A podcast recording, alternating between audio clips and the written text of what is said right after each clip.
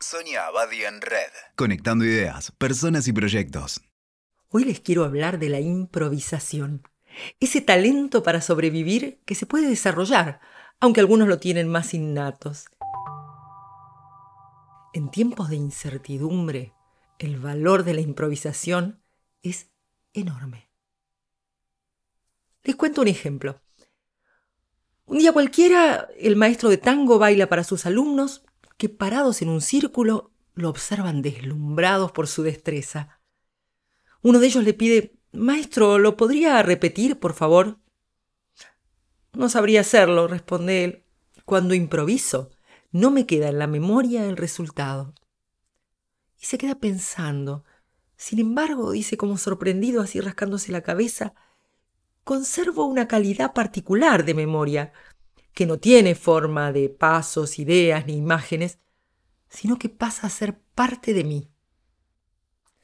Se dirige a mí, una más entre sus alumnos, y me pregunta, Vos, doctora, que sabés de la mente, ¿me podrías explicar cómo se puede llamar esa memoria que queda de todas las experiencias en que uno fue capaz de improvisar?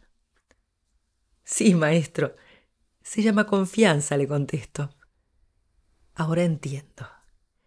Nos dice, eso es lo que me permite volver a bailar cada vez con la convicción de que voy a saber qué hacer aunque no lo haya preparado. Y me quedo pensando, solo a través de la experiencia repetida de la improvisación se logra construir la confianza en la propia aptitud creadora. Pero lo interesante, y aquí viene la primera paradoja, es que recién cuando tenemos confianza en nosotros mismos, nos animamos a crear. Trabajar esa paradoja es lo que intentan hacer los talleres de creatividad, los espacios de juego y experimentación, en mi caso los workshops de co-creación y trabajo en red. Generar experiencias sin riesgo ni juicio de valor para entrenar la improvisación. Sabemos que la creatividad es la conservación durante toda la vida de algo que pertenece a la infancia, la ilusión mágica de crear el mundo. Cuando estamos en ese estado, tenemos la sensación de que nuestra propia vida tiene sentido y que por lo tanto tiene sentido seguir creando. Y vuelvo a mi maestro. Los pasos de tango son como las letras del abecedario con los que cada bailarín escribe su propio poema. Insiste el maestro ante los alumnos que quieren aprender secuencias de memoria, copiar figuras, imitar estilos. Ojo, necesitamos aprender el abecedario, la base de conocimientos compartidos como trama para poder crear. Pero cuando aprender implica solamente incorporar nuevos contenidos, ante cada desafío, el único recurso será el repaso memorioso de los contenidos que ya se conocían de antemano. En esos casos se intenta aprender de memoria el manual de instrucciones, y ese método resulta siempre insuficiente e insatisfactorio. Y en ese caso la persona intenta desesperadamente adquirir una mayor variedad de respuestas predeterminadas. Así es como va construyendo un extenso muestrario de actitudes y pensamientos.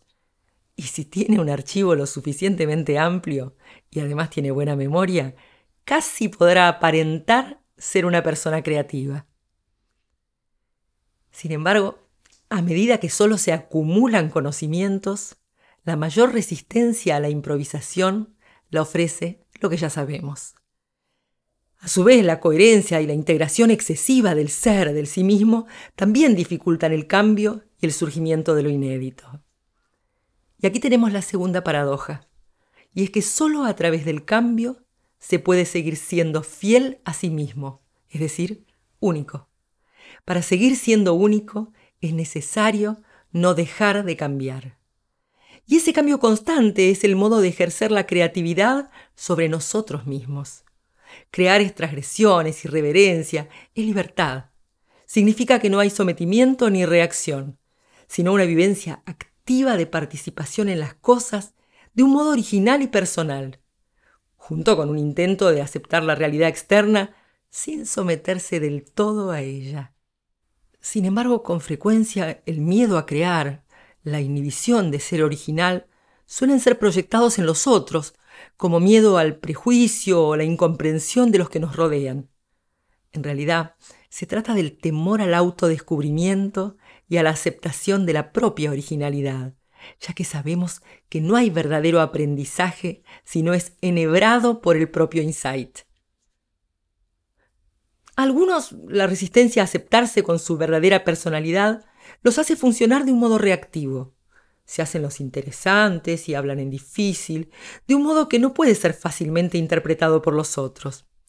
Esto termina siempre justificando el encierro y un sentimiento de ser incomprendidos. Pero improvisar no es la fascinación con la propia mente y el aislamiento autosuficiente.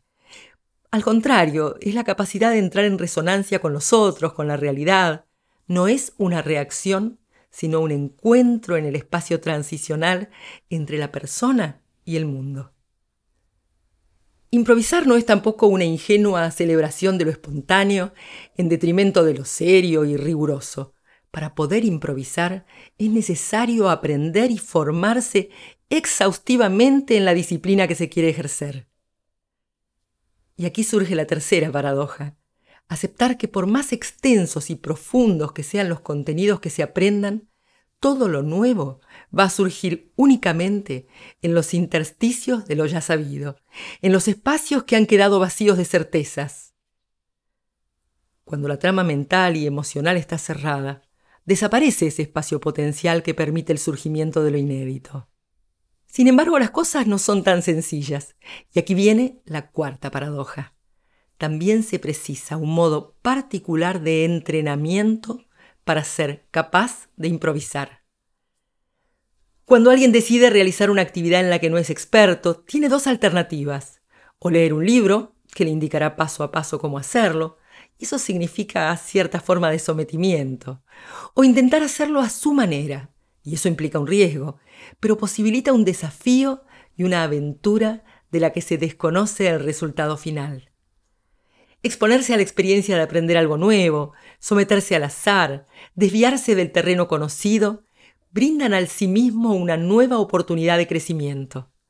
La exploración de nuevas actividades en la que no se tienen conocimientos ni preconceptos permite vivir experiencias que ponen en juego nuevas aptitudes, facilitando la conexión entre lo intelectual, la destreza física y lo emocional. Cuando alguien comienza a probar esa experiencia sin recetas, se sorprenderá a sí mismo con la emergencia de ocurrencias sobre otros temas.